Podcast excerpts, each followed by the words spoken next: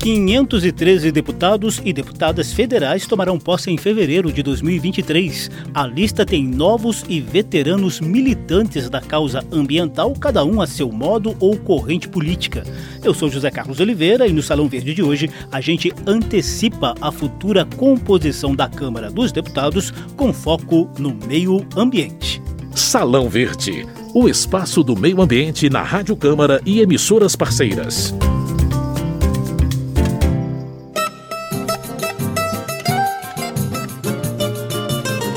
Os 123 milhões de brasileiros que foram às urnas em 2 de outubro também definiram a nova composição da Câmara dos Deputados a partir de fevereiro de 2023. O Salão Verde vai destacar alguns nomes de novos e veteranos deputados e deputadas que, de certa forma, tenham ligação mais estreita com temas socioambientais. A lista inclui um ex-ministro e uma ex-ministra do Meio Ambiente, estreantes na Câmara, e dois veteranos ex-coordenadores das frentes parlamentares ambientalista e da economia verde.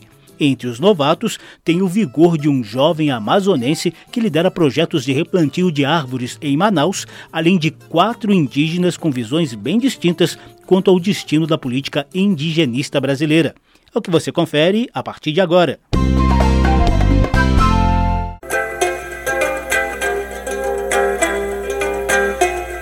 Ex-ministra do Meio Ambiente no governo Lula, entre 2003 e 2008, Marina Silva foi eleita deputada federal pela Rede Sustentabilidade, com os votos de mais de 237 mil eleitores de São Paulo. No mesmo estado, o ex-ministro do Meio Ambiente no governo Bolsonaro, Ricardo Salles, foi eleito deputado federal pelo PL, com quase 641 mil votos ambos vão estrear na Câmara dos Deputados. Marina já foi vereadora de Rio Branco, deputada estadual no Acre e senadora da República, enquanto Salles vai ocupar uma vaga no parlamento pela primeira vez ambientalista histórica, Marina Silva vem do Acre, onde ajudou o líder seringueiro Chico Mendes na defesa da Amazônia e dos povos da floresta. Salles é paulistano, advogado e foi secretário de Meio Ambiente de São Paulo entre 2016 e 2017 no governo Geraldo Alckmin. Marina e Salles têm visões e ações bem diferentes quanto à gestão ambiental. Para Marina Silva, a prioridade é retomar políticas públicas ambientais. Em primeiro lugar, é fundamental entender que o Brasil vai precisar fazer uma espécie de recuperação pós-guerra das políticas ambientais que foram destruídas durante todo o período do governo Bolsonaro. Essa destruição tem a ver com a desconstrução do IBAMA, do ICMBio, do Instituto de Pesquisas Espaciais, mas tem a ver também com recompor o orçamento do Ministério do Meio Ambiente, recompor as equipes. É fundamental que se faça o correto diagnóstico de todas as políticas públicas que foram destruídas e que precisam ser recuperadas e atualizadas. Especificamente na Câmara, a deputada eleita Marina Silva projeta uma atuação de resistência a projetos de lei considerados danosos ao meio ambiente. Ao mesmo tempo, a ex-ministra pretende combinar um mandato de proposição com articulação junto à sociedade civil. Porque o mundo não quer investir em um país que tem um índice de violência que nós temos em relação aos povos indígenas. Né? Durante esses três anos e meios, mais de 500 lideranças entre indígenas e ambientalistas foram assassinadas. Então tem uma política de contenção em relação a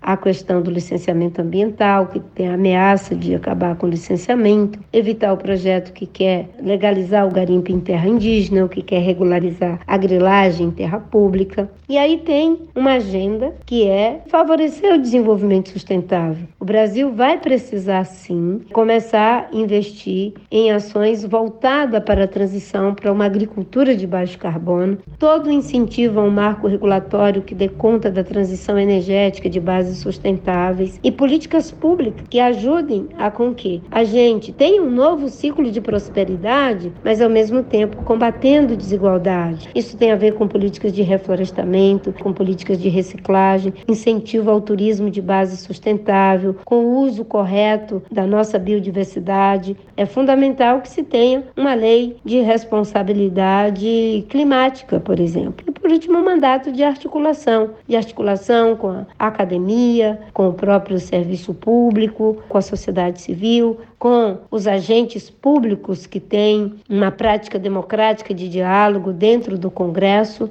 Esse país precisa se reconciliar e é fundamental que o debate seja feito em bases civilizadas. Já o ex-ministro Ricardo Salles se defende das críticas de opositores e se orgulha do que chama de maior potência agroambiental do planeta. A fala tem uma música de fundo da própria campanha de Ricardo Salles mostrada no YouTube. O Brasil é a maior potência agroambiental do planeta. E graças a isso temos sido a todo momento atacados por países que são nossos concorrentes, por entidades que querem chantagear o Brasil e ganhar dinheiro. O Brasil é o único país do mundo que tem, por exemplo, o Código Florestal, em que 80% da área do bioma Amazônia, por exemplo, tem que ser reservado para fazer reserva legal. No Cerrado, 35%. Nos outros biomas, 20%. E mesmo assim, nenhum outro país do mundo separa parte das propriedades rurais para a preservação ambiental como o Brasil. O agro brasileiro, exemplo de produtividade, de respeito ao meio ambiente, está sempre sendo atacado pela esquerda.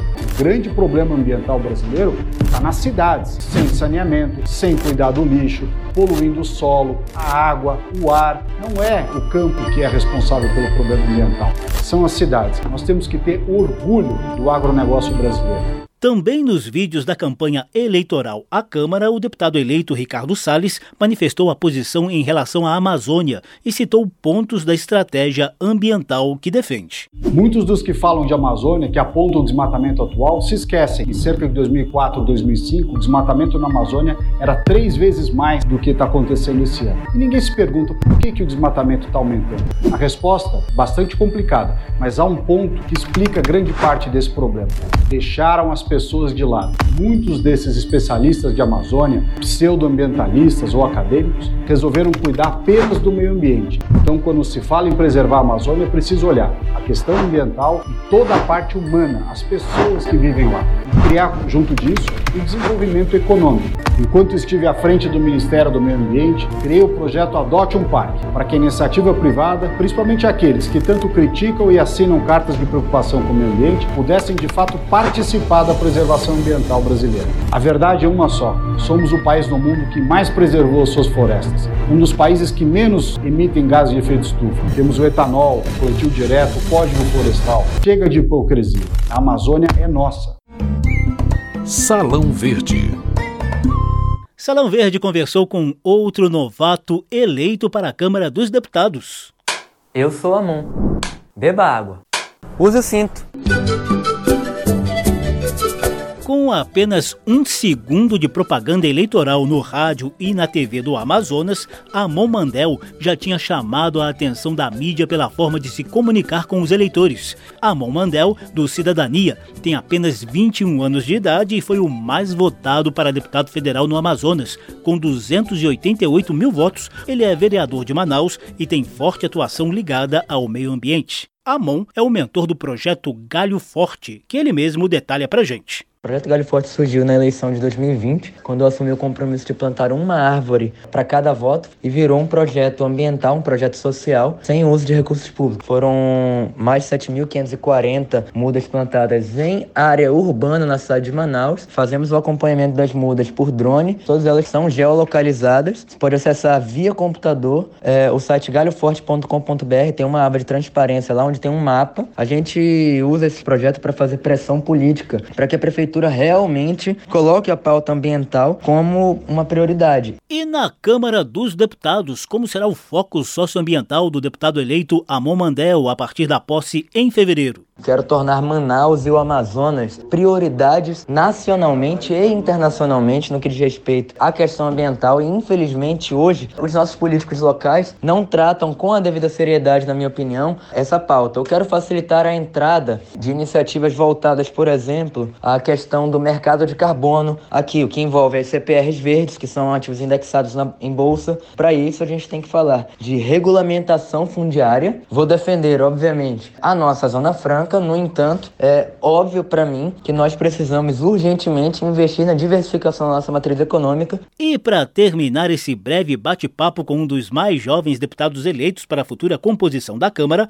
Amon Mandel, do Cidadania do Amazonas, de 21 anos, nos diz como se posiciona diante de temas polêmicos como exploração econômica em terras indígenas e expansão da fronteira agropecuária no bioma amazônico. A nossa Constituição Federal, ela já estabelece que só existe atividade econômica se ela for sustentável. E é isso que eu defendo. É impossível ter um negócio bem desenvolvido em qualquer lugar do mundo se você tiver uma grande polêmica que inviabiliza o desenvolvimento dele. Que nós possamos equipar cada vez mais os órgãos que fazem a fiscalização dessas áreas. Eu posso falar da Polícia Federal, que só tem basicamente um helicóptero e pouca estrutura para fazer a fiscalização. Nós estamos no meio da floresta amazônica e a polícia ambiental do nosso estado é totalmente capenga.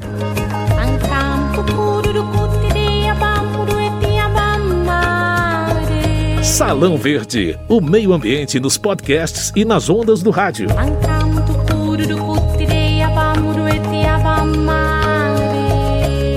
Programa de hoje, Salão Verde traz algumas ideias, estratégias e ações de deputados e deputadas eleitas para tomarem posse na Câmara a partir de 2023. A gente continua na lista de estreantes para tratar agora da estreita ligação dos povos indígenas com os temas socioambientais.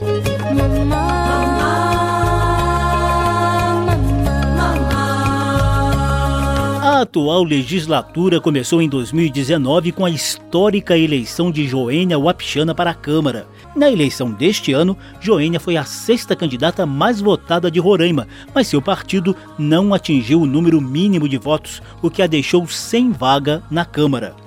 Por outro lado, o pioneirismo de Joênia Wapichana incentivou a candidatura de várias mulheres indígenas e quatro delas foram eleitas, algumas com visões bem distintas quanto aos principais tópicos da política indigenista brasileira. São elas Sônia Guajajara, do Pessoal de São Paulo, coordenadora da APIB, a Articulação dos Povos Indígenas do Brasil, Juliana Cardoso, do PT de São Paulo, que é educadora e ativista social, além de Silvia Wayampi, do PL do Amapá, e Célia Chacriabá, do Pessoal de Minas Gerais. Sobre essas duas últimas, a gente vai falar um pouquinho mais.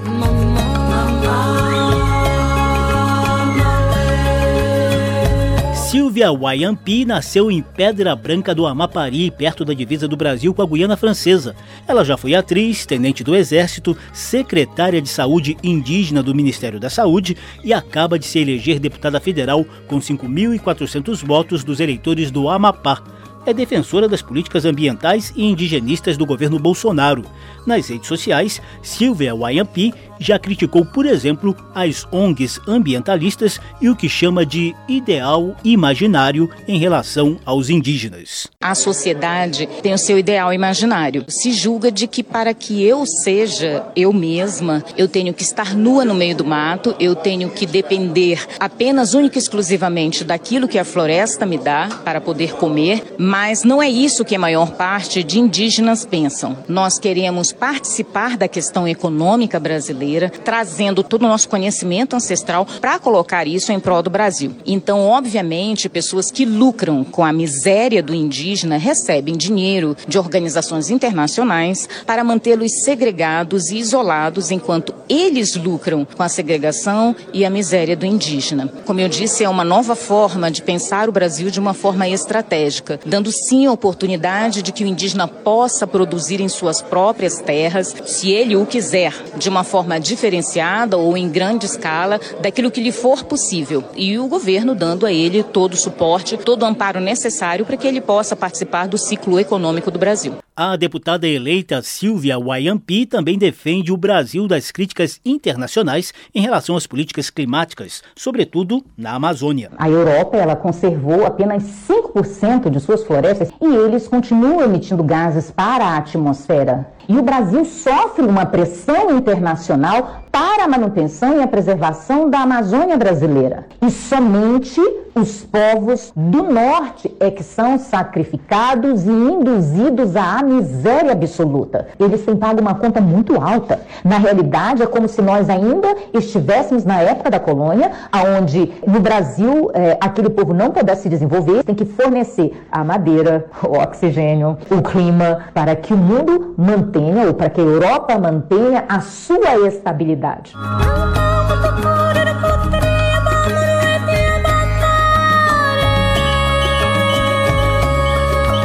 A partir de fevereiro, os debates sobre esses temas na Câmara terão o contraponto da antropóloga e mestra em desenvolvimento sustentável Célia Chacriabá, eleita deputada federal com os votos de 101 mil eleitores de Minas Gerais. Ativista do povo Chacriabá, Célia afirma que terá um mandato de superação de violência e preconceito contra os indígenas, além do reforço dos direitos dos povos tradicionais. É um momento histórico, superamos o racismo da ausência e agora queremos também superar o racismo socioambiental. E a nossa primeira ação para isso é principalmente a defesa da demarcação de todos os territórios indígenas. Nós venciamos um momento de profunda violência. Somente em 2019 foram 135 185 lideranças indígenas assassinadas, 2020, 185 lideranças indígenas assassinadas pelos conflitos territoriais. A ONU já reconheceu que os territórios indígenas significam a solução número um para barrar a crise climática. Somos 5% da população do mundo e protegemos mais de 82% da sociobiodiversidade. É urgente pensar, nós queremos propor isso dentro do Congresso Nacional, uma transição econômica, porque a mineração não representa mais de 4% do PIB brasileiro. Então é muito importante investir na cultura, na educação e no ecoturismo turismo. Nós vamos propor também é um grande revogaço de todos os retrocessos, sobretudo nas questões ambientais e territoriais. Hoje no Congresso Nacional existe muito mais do que 250 projetos de lei, enfraquecimento das legislações ambientais. Então é nesse lugar também que a gente precisa ocupar mesmo diante da eleição de uma nova Câmara com perfil mais conservador e empresarial do que a atual legislatura, a deputada eleita Célia Chacriabá prevê resistência por meio da ação coletiva em defesa de causas socioambientais. Nós faremos parte, junto com a bancada do COCAR, também a bancada da terra, a bancada do meio ambiente. E nós não vamos permitir o passar da boiada. Democracia é escutar todos. Nós vamos fazer um grande chamamento no Congresso Nacional. Nós estamos preparados. Vocês sentirão orgulho, porque nós vamos mulherizar, indigenizar e reflorestar essa política com a bancada tão combativa que nós estamos preparados para fazer esse enfrentamento também com a bancada ruralista. Salão Verde.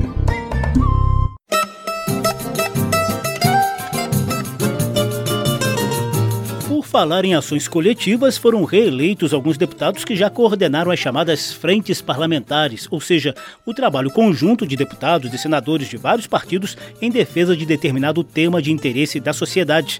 É o caso do ex-coordenador da Frente Parlamentar Ambientalista, deputado Nilton Tato, do PT de São Paulo. Tato aposta na consciência em torno da gravidade da crise climática para atrair mais deputados para a frente parlamentar. A crise climática afeta também diversos setores produtivos, em especial da agropecuária. Todos os parlamentares têm que estar preocupados com remontar todo o sistema nacional de meio ambiente e adotar políticas que levem em conta o compromisso que o Brasil assumiu no Acordo do Clima. Outro reeleito é o ex-coordenador da Frente Parlamentar da Economia Verde, deputado Arnaldo Jardim, do Cidadania de São Paulo, disposto a manter a visão dos empresários focada em novos instrumentos de desenvolvimento econômico e ambiental. Exatamente a preocupação com os princípios ESG, desenvolvimento social, ambiental e com os cuidados de governança. E saudamos as empresas e entidades que já têm isso incorporado no seu cotidiano.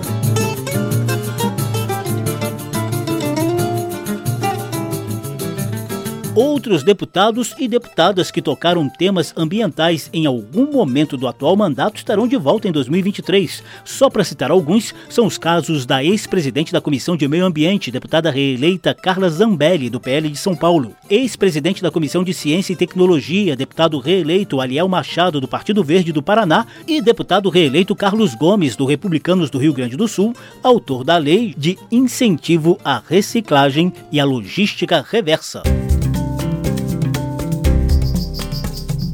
Salão Verde mostrou deputados e deputadas que acabam de ser eleitos e que, cada um a seu modo e corrente política, devem manter a atuação ligada ao meio ambiente e ao desenvolvimento sustentável a partir da posse em fevereiro. O programa teve produção de Cristiane Baker, edição e apresentação de José Carlos Oliveira. Se você quiser ouvir de novo essa e as edições anteriores, basta visitar a página da Rádio Câmara na internet e procurar por Salão Verde. O programa também está disponível em podcast. Obrigadíssimo pela atenção. Tchau. Salão Verde, o espaço do meio ambiente na Rádio Câmara e emissoras parceiras.